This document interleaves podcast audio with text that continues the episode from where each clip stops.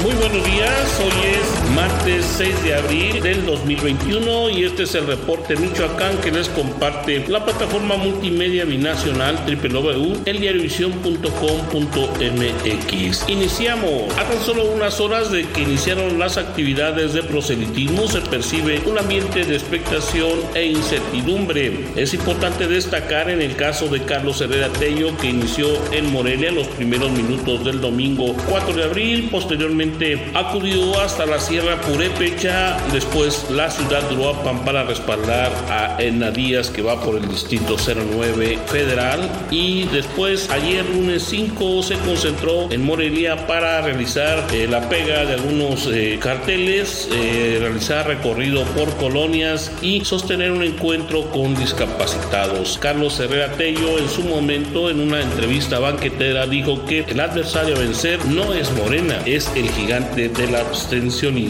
Cristóbal Arias Solís realizó su actividad en la capital del estado, realizó una guardia de honor en la plaza Melchor Ocampo, afirmó que está dispuesto a que se abran los expedientes de las víctimas del bombazo que se registró durante las fiestas patrias hace algunos años en Morelia y más tarde se desmarcó de algunas agresiones contra líderes del partido Fuerza por México en Michoacán. Arias Solís refiere que no habrá gandallas de candidaturas y el próximo miércoles presentarán a los candidatos a distintos puestos de elección. Tanto que Juan Antonio Magaña de la Mora del Partido Verde Ecologista estuvo en la Tierra Caliente. En concreto visitó el municipio de Apatzingán y insistió en que debe de mejorarse el precio del limón y fortalecer el agro para que realmente exista un beneficio para los sectores más amplios. Mientras tanto, Abraham Sánchez del partido redes sociales progresistas dijo que no va a incendiar la entidad, que se sujetará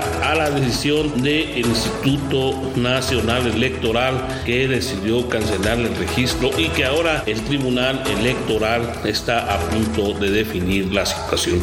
Ese fue el posicionamiento que hizo Abraham Abraham Sánchez. Mientras tanto, la candidata Mercedes Calderón de Movimiento Ciudadano inició en Pátzcuaro, realizó un recorrido por algunas calles sostuvo encuentro con mujeres y habló de que llegó la hora de que la equidad de género sea una efectiva realidad. A su vez, Hipólito Mora del Partido Encuentro Social estuvo en La Ruana, su comunidad de origen del fundador de los autodefensas, y también realizó un importante recorrido por algunas populosas colonias de Morelia. Mientras tanto, el profesor Raúl Morón Orozco acudió al Instituto Electoral de Michoacán a presentar un recurso referente a los derechos políticos que tiene para representar a los michoacanos y sobre todo a los integrantes del partido Morena y Partido del Trabajo como candidato al gobierno de Michoacán.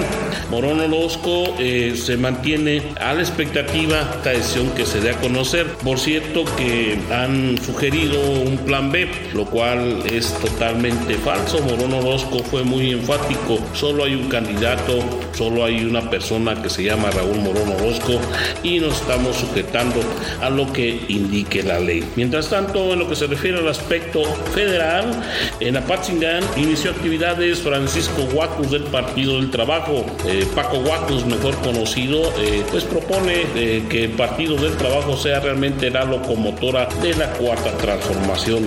En Morelia, la maestra Graciela Andrade y Miren Martínez son las abanderadas de Morena a las diputaciones federales caso de la ciudad de Morelia. Mientras tanto, Roberto Carlos López García, candidato de equipo por Michoacán, inició actividades acompañado por Daniela de los Santos y otros destacados priistas, panistas y perredistas. Donde la situación se está poniendo un poco complicada es en la ciudad de Uruapan y es que al parecer se formó un bloque de aspirantes que están en contra de la imposición de Ignacio Campos y Carlos Manso. La situación se tensa mucho allá en la perla de Cupaticho y es lo que hoy les podemos compartir aquí desde Reporte Michoacán en la plataforma multimedia binacional www.eldiarivisión.com.mx. Lo más puntual en lo que se refiere a la agenda electoral 2021. Usted se encuentra informado. Que tenga un bonito día.